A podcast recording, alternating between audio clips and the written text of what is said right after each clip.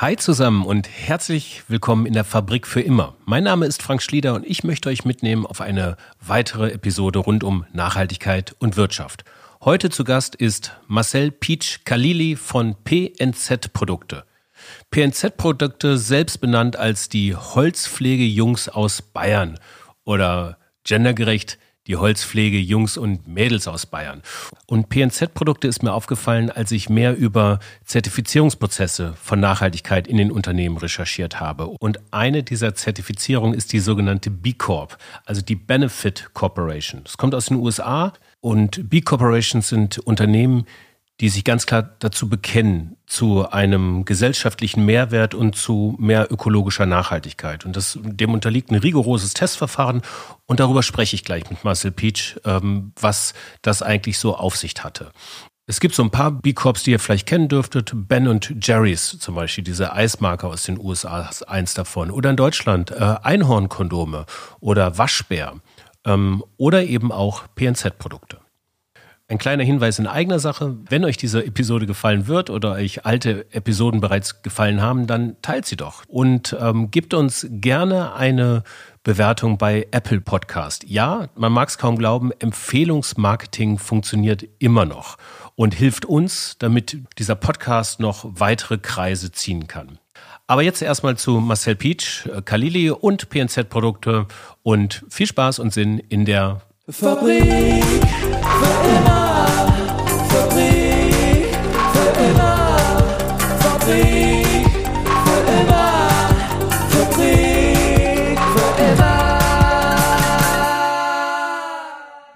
Herzlich willkommen, Marcel Peach Kalili.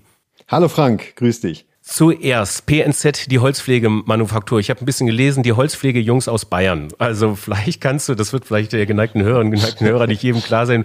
Stellt euch doch mal kurz vor, was, was macht ihr so? Ja, also hallo, Marcel Pietsch Kalili, bin der Geschäftsführer von PNZ. Ähm, wir machen aus nachwachsenden Rohstoffen Chemie. Ähm, und wir machen das insbesondere um den wunderbaren und nachhaltigen Rohstoff Holz besonders langlebig zu machen und vielleicht auch schön zu machen. Ähm, und unsere Aufgabe, die Firma gibt es seit 50 Jahren, unsere Aufgabe ist das besonders nachhaltig in vielerlei Hinsicht zu machen. Also nachhaltig, Nachhaltigkeit, nachhaltig wirtschaften, nachhaltige Produkte, nachhaltige chemikalische Produkte ist bei euch so eine Art Unternehmensräson, richtig? Ja, wir sind also die Firma PNZ, wir sitzen im Altmühltal mitten im Naturschutzgebiet.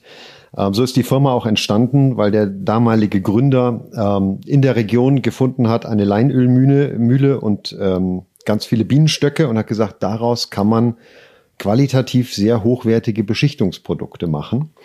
Ähm, und so liegt uns das Thema Nachhaltigkeit und Natur äh, fast schon in den Genen. Also wenn ich morgens zur Firma fahre, fahre ich eine halbe Stunde durch einen der größten Buchenwälder ähm, Deutschlands.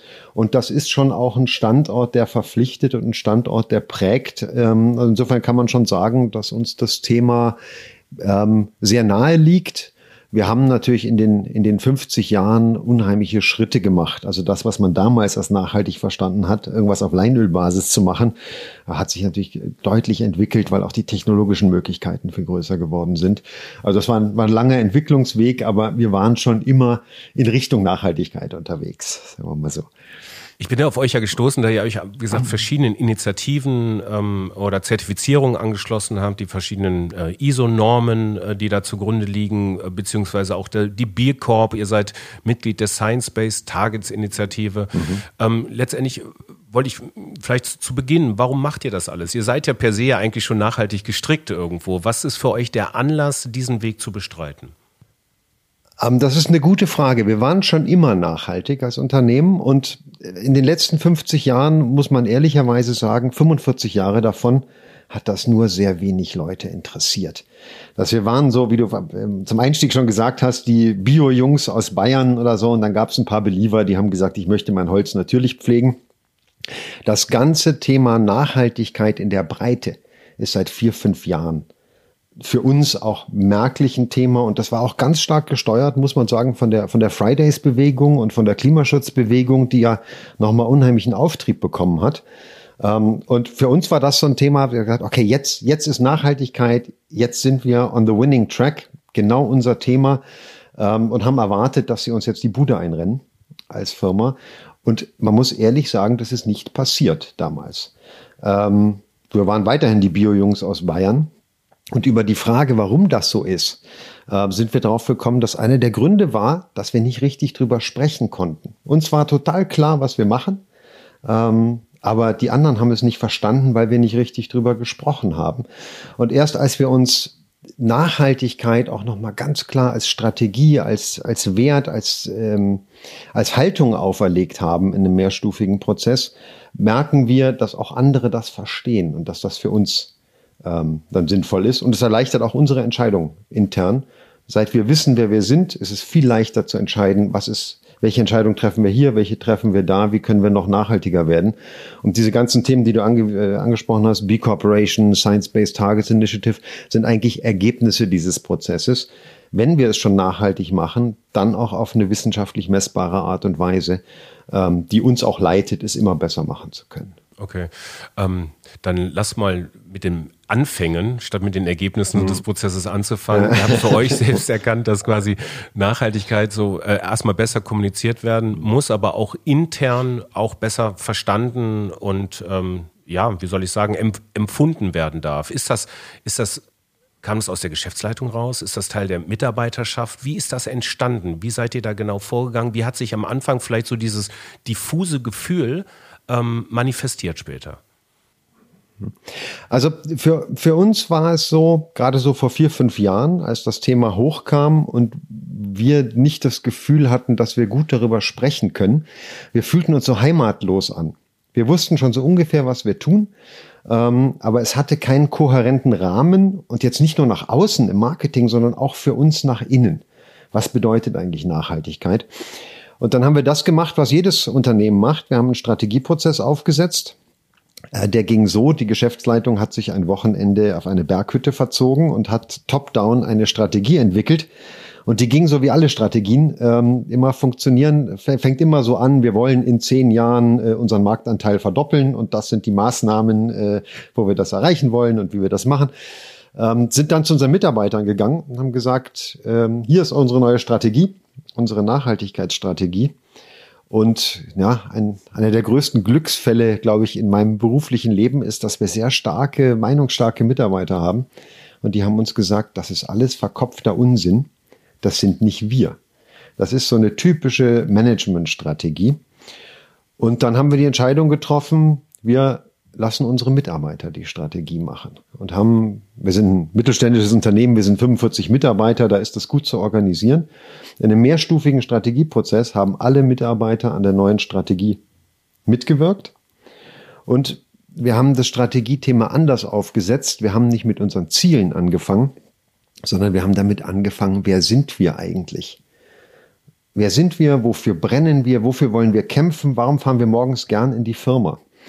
Ähm, und da ist eigentlich erstmal sowas wie Firmenwerte entstanden, externe und interne Firmenwerte.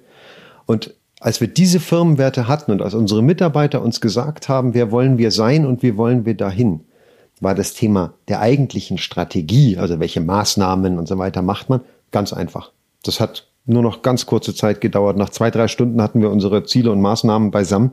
Für uns war ganz wichtig, dass wir erstmal wissen, wer wir sind, bevor wir überhaupt sagen können, was wir machen. Und das war unser Strategieprozess in Wirklichkeit. Also ein Prozess, in dem ihr alle Mitarbeiter mit auf den Weg genommen habt, der quasi dann nicht mhm. top-down ist, sondern bottom-up. Ähm, mhm. Das kostet ja auch Zeit, letztendlich für jeden einzelnen Mitarbeiter. Wie habt ihr das organisatorisch und zeitlich gelöst? Also wie viel Zeit ging bei euch drauf? Du hast am Anfang gesagt, dass ihr viel messt auch, also über diese Kennzahlen kommt. Mhm. Da wirst du mir bestimmt einiges darüber erzählen können. Mannstunden oder Fraustunden. Ähm, äh, wie, wie kann man sich das vorstellen? Ähm, Du kannst dir vorstellen, zwei Wochenenden im Hotel mit allen Mitarbeitern. Ähm, und wir haben uns da, wir haben uns helfen lassen ähm, von zwei guten Bekannten, wo wir wussten, die haben selber unternehmerischen Background, ähm, die, die können uns da gut, gut durchführen. Ähm, und haben da entwickelt, ich weiß nicht, ob du kennst Simon Sinek, die, diese, diese Strategie Why, How, What. Ähm, und wir haben einfach mit dem Why angefangen. Und man muss wirklich sagen, das war wenn ich darauf zurückgucke, war das ganz einfach. So im Nachhinein, wie es immer so ist, wenn man das Richtige erstmal macht, dann ist der Weg ganz einfach. Wir haben den Mitarbeitern, die, oder die haben uns die Frage gestellt, ja, ähm, und wir haben innerhalb von einem Tag, ein Workshop, hatten wir unser Why, How, What zusammen. Das war alles drin in den Mitarbeitern, in den Köpfen. Wir haben es nur nicht rausgeholt. Ähm, und als wir es rausgeholt haben, war es total klar. Also bei uns zum Beispiel das Why ist, wir machen die Welt besser, lebendig und schön. Als das, das klingt jetzt ein bisschen trivial. Für uns bedeutet das aber intern ganz viel. Wir wissen, wir wissen, was wir darunter verstehen. Ähm, und da ist Nachhaltigkeit ein Thema dazu. Wir machen eine ganz bestimmte Art von Chemie, ähm, sogenannte offenporige Beschichtungen, die das Holz atmen lassen. Danach war uns klar, wir machen nur noch offenporige Beschichtungen. Es wird bei uns fast kein Lacksystem mehr geben, was das Holz abschließt, äh, weil wir eben Holz lebendig halten wollen und langlebig halten können wollen. Ne? Ähm, und das waren also ganz viele operative Fragestellungen, die sich ableiten aus einem relativ einfachen Why, warum machen wir das und wofür brennen wir. Ja, und dann war völlig klar, wir machen schon immer aus nachwachsenden Rohstoffen das Thema. Wir wussten dann, wir machen es noch stärker als bisher aus regionalen Rohstoffen. Also wir arbeiten zum Beispiel zusammen mit einer Rapsölmühle, die ist 20 Kilometer entfernt. Wenn uns Rapsöl fehlt, kann einer rüberfahren und das holen. Der Footprint, wenn ich heute Chemie mache in der Industrie, es kommt teilweise aus China das Zeug. Der Footprint ist gigantisch. Wenn ich das holen kann aus der Region, kann ich schon auf diese Art und Weise unheimlich viel ähm, reduzieren. Und so, so leitet sich eigentlich aus dieser sehr abstrakten Firmenwertgeschichte sehr schnell sehr konkrete Maßnahmen ab, wie wir das machen wollen. Was hat das mit den Mitarbeitern ähm, gemacht? Du hast gerade eben darüber gesprochen, dass ihr neue Produkte oder äh, entwickelt oder einfach das auch einen direkten Einfluss auf das Produktangebot hat. Was für einen Einfluss hat das mhm. auf die Mitarbeiter gehabt? Ähm, also ich glaube, wenn ich jetzt so die letzten Jahre zurückschaue, das Wichtigste war, dass jedem Mitarbeiter klar ist, dass unsere Firmenwerte und das Thema Nachhaltigkeit kein Zusatzprojekt sind zu unserem eigentlichen Geschäft, sondern dass etwas ist, was unsere Kernaufgabe ist, was wir immer machen müssen. Und dass jeder Mitarbeiter dafür verantwortlich ist, dass das auch passiert. Ähm, ich kann dir ein, ein, ein Beispiel, ich habe das mal genannt irgendwo, den stolzesten Moment meines Berufslebens und das war wirklich so. Da kam eine Mitarbeiterin zu mir vor zwei Jahren und sagte, Herr Peach, ähm, es gibt so einen Reinigungsprozess bei uns in der Produktion. Ähm, und der ist, das ist Industriestandard, das wird mit Lösemitteln gemacht das, und es wird dann entsorgt. Also das ist ein sehr impact-heavy Process sozusagen. Und er hat gesagt, ich habe mir was anderes überlegt und ich habe das auch schon mit dem Labor abgeklärt. Äh, wir haben das schon getestet seit drei Monaten. Sind Sie einverstanden, wenn wir umstellen? Und nicht die Geschäftsleitung triggert sozusagen Veränderungsprozesse, sondern die Mitarbeiter machen das selbst. Die Mitarbeiter im Versand haben sich eine neue Verpackungsmethode einfallen lassen. Wir verschicken unsere Dosen, wir machen auch viel E-Commerce, weil wir auch einen Teil haben Endkundengeschäft. Ähm, wir verschicken die in einer vollkommen kunststofffreien Verpackung, die aber trotzdem ganz sicher ist, also wo die Dose nicht auslaufen kann. Ähm, das haben die Mitarbeiter in der Logistik gemacht. Also ich persönlich verstehe nicht viel von Logistik. Die haben sich überlegt, warum geht eigentlich eine Dose auf beim Paketversand? Was muss da passieren? Ähm, und wie kann ich das verhindern, dass das passiert? Schenkt nämlich zusammen mit Druck auf die Seite. Ist gar kein Deckelproblem, sondern ist ein Seitendosenproblem, technisches Problem. Die haben eine Lösung dafür gefunden und dann haben wir mit einem Verpackungshersteller eine Verpackung gebaut, die das kann. Und diese ganzen Themen kommen von den Mitarbeitern. Ähm, und das macht es für uns als Firma, ja, gar nicht, das macht es gar nicht einfacher, nachhaltig zu sein, sondern es ist völlig klar, dass wir das in jedem Abschnitt, in jedem Prozess sein müssen. Ähm, und das ist für, für uns als Firma natürlich ein ganz anderer ganz anderer Impact, wenn alle das immer machen, als wenn die Geschäftsleitung sich überlegt, wir machen jetzt zwei Nachhaltigkeitsprojekte. Deshalb fällt es uns viel leichter, als Unternehmen das heute zu machen. Also ein klares Bekenntnis äh, zu Klimaschutz oder weitergefasst ein klares Bekenntnis zur Nachhaltigkeit kann durchaus Innovationstreiber sein im Unternehmen. Mhm und mhm. äh, kann zu einer neuen Reihe an Dienstleistungen und Produkten äh, und der, dergleichen führen oder internen Prozessen, wie auch immer. Aber äh, Innovation auf allen Ebenen wird dadurch eigentlich geöffnet.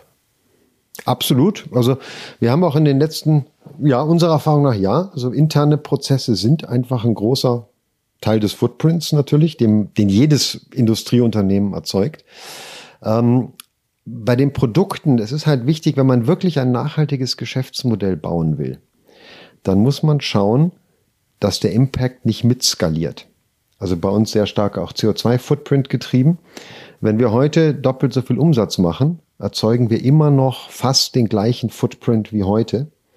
Ähm, und das ist ein ganz wesentlicher Aspekt der Nachhaltigkeit, der, glaube ich, oft unterschätzt wird in Industrieunternehmen. Es ist eine, es ist sicherlich eine gute Idee, für jedes verkaufte T-Shirt irgendwie zwei Bäume zu pflanzen. Ähm, aber wenn jedes verkaufte T-Shirt mehr, auch mehr Footprint erzeugt auf der Welt, dann werde ich daraus kein nachhaltiges Geschäft bauen können.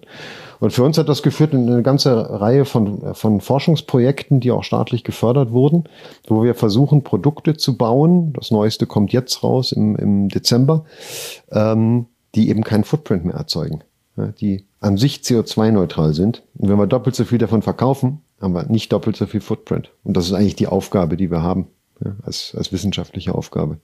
Ich komme nochmal zurück zu dem familiengeführten Unternehmen. Also ihr mhm. seid ein familiengeführtes Unternehmen, du hast es vorhin schon gesagt. Und ähm, das, was sich im Unternehmen äh, letztendlich geändert hat, hat ja auch irgendwo Einflüsse auf die, auf die ähm, Shareholder dieses Unternehmens, also quasi mhm. auf die Besitzer. Wie seid ihr denn, ist das von den Besitzern her gekommen auch oder habt ihr, habt ihr sie mitgenommen auf dem Weg oder ihnen später die Ergebnisse präsentiert? Wie ist das Zusammenspiel gewesen?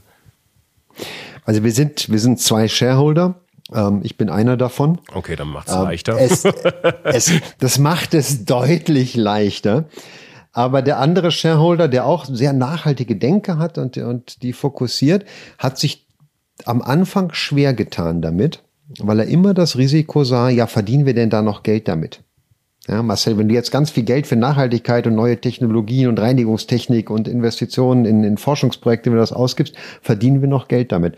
Und das war, das war so ein bisschen meine Aufgabe, meinen Co-Shareholder davon zu überzeugen, dass wir langfristig auch Geld damit verdienen können. Denn das ist vielleicht der Unterschied vom Industrieunternehmen zu einem Purpose-Unternehmen. Ähm, wir müssen am Ende des Tages Mehrwert erzeugen. Und der muss auch für die Shareholder da sein. Und auch wenn mein Kompagnon Minderheitsgesellschafter ist, hat er absolutes Recht darauf zu sagen, dieses Investment, was ich mal getan habe, das muss sich auch irgendwie rentieren. Ja, vielleicht nicht mit 70 Prozent Eigenkapitalrendite, aber zumindest mit einer vernünftigen Rendite. Und das war unsere Aufgabe und sehr stark auch meine Aufgabe, ein Geschäftsmodell aufzumachen, dass man mit Nachhaltigkeit sehr wohl Geld verdienen kann. Kommen wir mal äh, zu dem weiteren Weg, den ihr gegangen seid, nämlich äh, der, in diesem Fall der Zertifizierung einer B Corp. Ähm, warum das Ganze? Also warum habt ihr, seid ihr diesen weiteren Weg begangen? Warum dann ausgerechnet B Corp? Vielleicht äh, nimm mich mal bitte mit auf diesen Weg. Mhm. Also wir waren, wir waren schon immer zertifiziert ISO 14001 Umweltmanagementsystem, ISO 9001 Qualitätsmanagementsystem. Ähm, wir haben schon, glaube ich, zwölf Jahre jetzt kompensieren wir das, was übrig bleibt an CO2-Footprint, sozusagen der Fix-Footprint der Operation, kompensieren wir auf dem Markt. Ja, also wir haben immer Aspekte gehabt von Nachhaltigkeit, wo wir auch versuchen, uns testen und zertifizieren zu lassen. Ähm, was uns so ein bisschen fehlte, war so ein 360 Grad Nachhaltigkeitsbewusstsein, dass wir auch extern bewerten lassen, also wo wir Rechenschaft ablegen müssen. Und da gibt es ein paar Zertifizierer auf dem Markt, ähm, auch gute. Also es gibt natürlich so wie Blauer Engel oder sowas, das ist ein bisschen komische äh, Zertifikate, aber es gibt richtig gute. Also eins davon ist die Gemeinwohlökonomie, die ich super finde persönlich von dem, was sie machen. Ähm, für uns hat, als wir uns die alle angeschaut haben, war B Corp die, die es am besten diesen 360-Grad-Blick, also auch Corporate Governance, Workers' Rights, Umwelt natürlich ein Thema, Community ein großes Thema, das wir nie so richtig auf dem Schirm hatten, ähm, die uns eine Möglichkeit da gegeben hat, uns zu rechtfertigen und dann auch besser werden zu können. Ähm, und dann haben wir uns für die B Corporation entschieden. Ähm, die sind ja, ja, also eine der, glaube ich, der frühesten zertifizierten Unternehmen war Patagonia. Ähm, das Buch von Yvonne Chouinard habe ich, äh, habe ich äh, binge gelesen, ja, weil ich das, weil ich das toll finde, einfach den Weg, den, den, den dieser Mann und diese Firma gegangen ist. Und so war das dann für uns, für uns die richtige Zertifizierung. Aber es war ähm, also es war das, das Ende oder ein, ein Zwischenmeilenstein auf der Reise.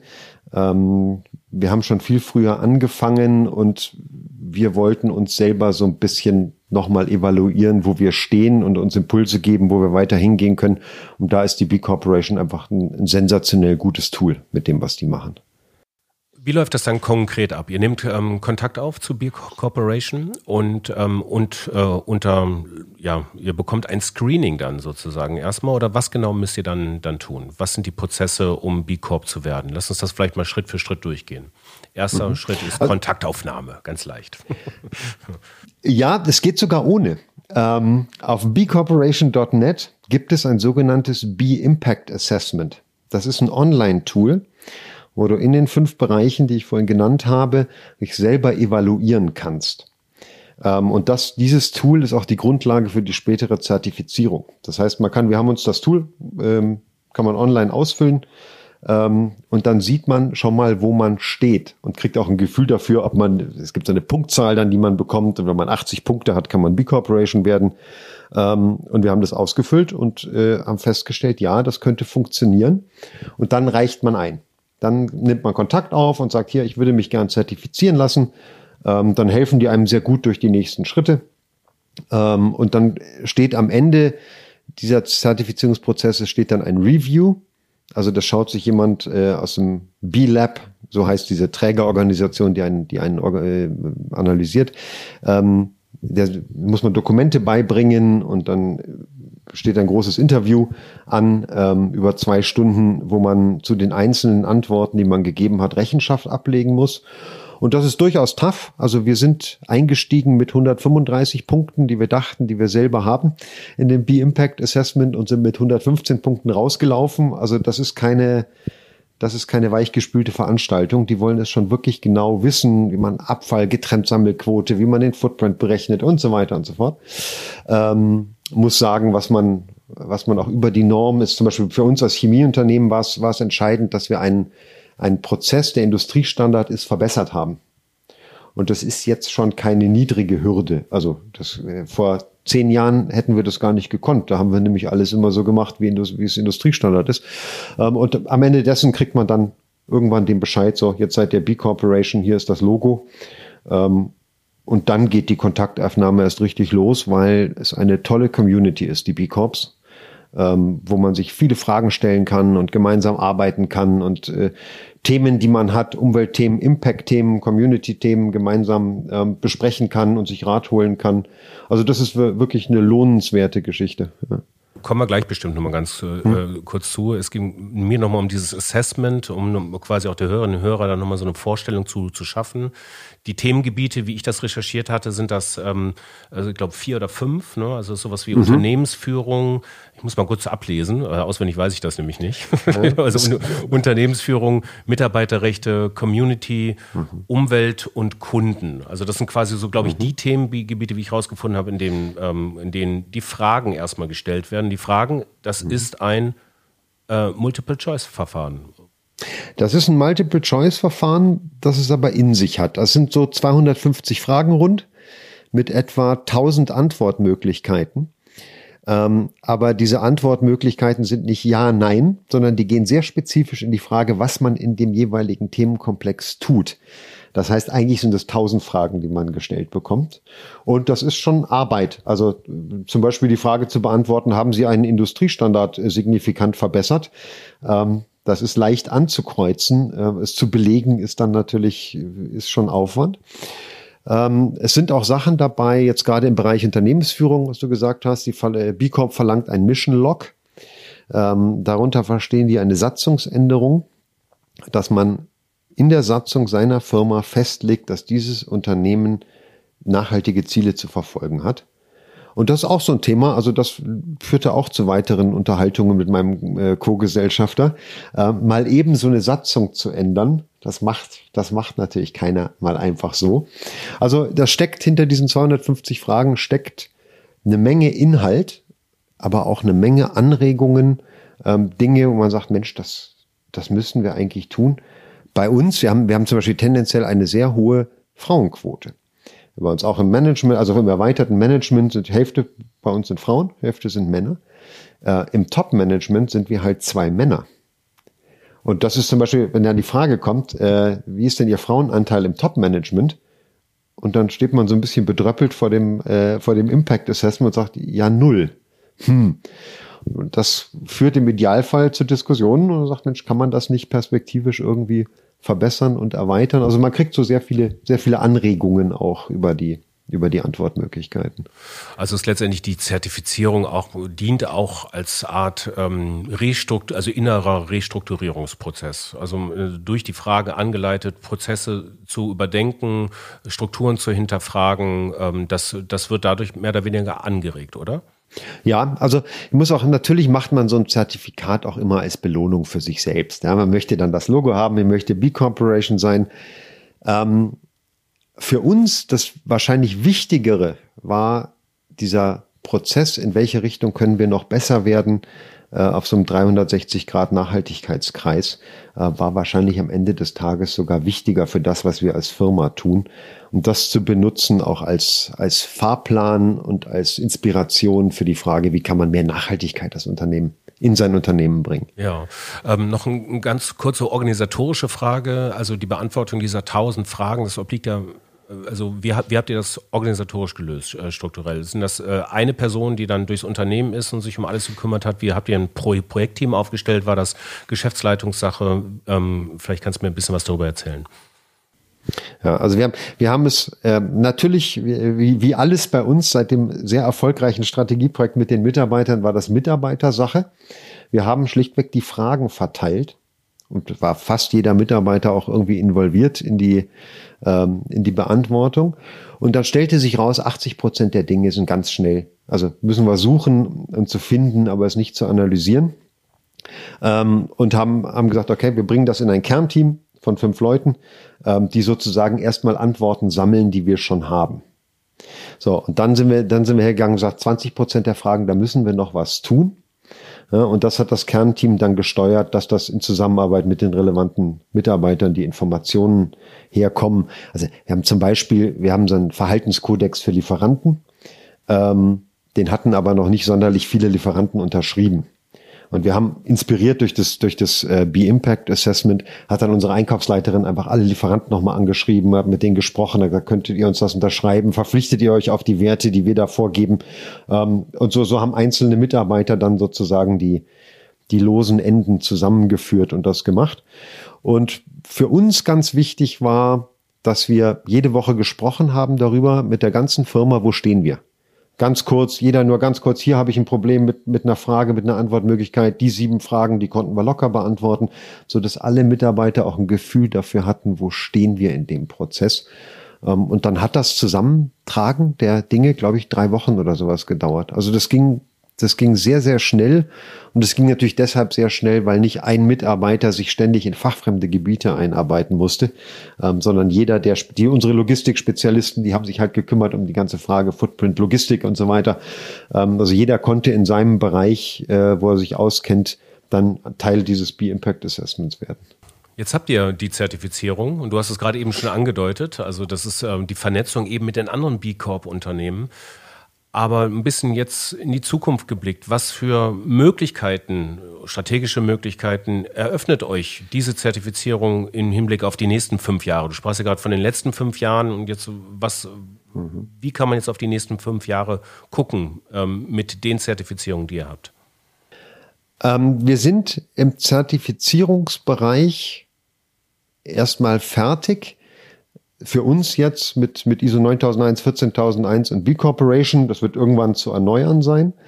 Die B Corporation bietet aber die Möglichkeit, sich nicht nur nach den originären Fragen bewerten zu lassen, sondern nach allen 17 Sustainable Development Goals der Vereinten Nationen.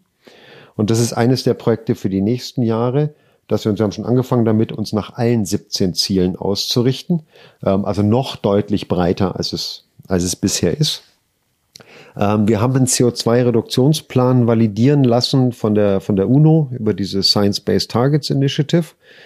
Ähm, und daraus sind einige Forschungsprojekte geworden, die wir im Moment angehen, die sich sehr stark damit beschäftigen, CO2 aus der Atmosphäre zu nehmen, um daraus Chemie zu machen und dann nicht nur unseren Footprint auf Null zu senken, sondern sogar gegebenenfalls net negative zu werden. Also äh, sozusagen durch unsere Aktivität der Atmosphäre CO2 zu entziehen das sind natürlich sehr strategische Forschungsprojekte, ähm, die wahrscheinlich fünf bis zehn Jahre dauern werden, bis sie, bis sie fertig sind. Aber das ist unser ziemlich klarer Weg, wo wir weitergehen, auch, auch technologieseitig.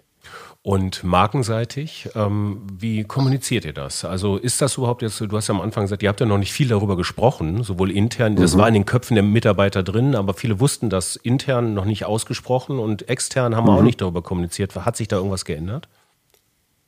Aber ich glaube, ich glaube, es hat sich alles geändert. Ähm, dadurch, dass wir wissen, wer wir sind, ist das, und das ist gar nicht so eine Frage von Marketingunterlagen oder Dosendesign. Wir machen ja sehr viel auch für an, wir machen sehr viel Private Label Geschäft. Also wir stellen für große Farbenhersteller zum Beispiel Farben her, ähm, in dem Bereich, den wir halt sehr gut können. Wichtiger ist, dass unsere direkten Kunden das verstehen. Ähm, und mehr als einer hat uns schon angesprochen und gefragt, ob er nicht auch B Corp werden könnte und ob wir ihm ein bisschen helfen können. Ähm, also wir sind heute, glaube ich, bekannt dafür und jeder weiß, dass Nachhaltigkeit unser Geschäftszweck ist.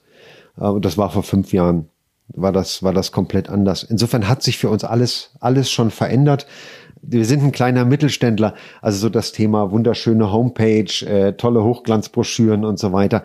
Das ist wie, wie immer im Mittelstand, sowas wächst dann sukzessive und ist aber auch nicht wirklich unser Fokus, weil in Wirklichkeit kommt es uns darauf an, dass unsere Kunden wissen, dass wir das tun. Und das hat sich total geändert in den, in den letzten Jahren.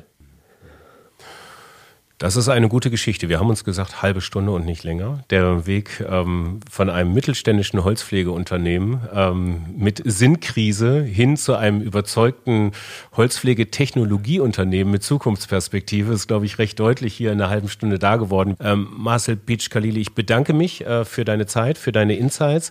Ein paar der Sachen, die angesprochen worden sind, ähm, findet ihr in den Shownotes nochmal verlinkt, äh, zum Beispiel äh, das Patagonia-Buch oder ähm, die Zertifizierung der B-Corps und so weiter und so fort. Das haben wir da nochmal verlinkt für den Fall, dass ihr euch dafür interessiert. Ansonsten eine schöne Woche, einen schönen Tag. Dankeschön, Marcel. Frank, danke, dir hat Spaß gemacht. Ja, das war die Fabrik für immer mit Marcel Peach Khalili von PNZ Produkten. In der nächsten Episode am Sonntag hört ihr Professor Dr. Volker Quaschning. Und Volker Quaschning gibt mir eine Art Grundstudiumsvorlesung, erstes Semester rund um regenerative Energiesysteme in Deutschland und den aktuellen Stand des Umbaus des Energiesystems in Deutschland. Und ähm, hört mal rein, auch eine sehr spannende halbe Stunde kommenden Sonntag in der nächsten Episode. Auch hier zum Schluss nochmal der Aufruf, wenn euch diese Episode gefallen hat, dann teilt sie gerne und gebt uns eine gute Bewertung bei Apple Podcast. Wenn ihr Fragen, Anmerkungen, Rückfragen habt, schreibt mir auf LinkedIn oder schreibt uns eine Mail an info at fabrikfürimmer.com. Euch erstmal eine schöne Woche und auf bald.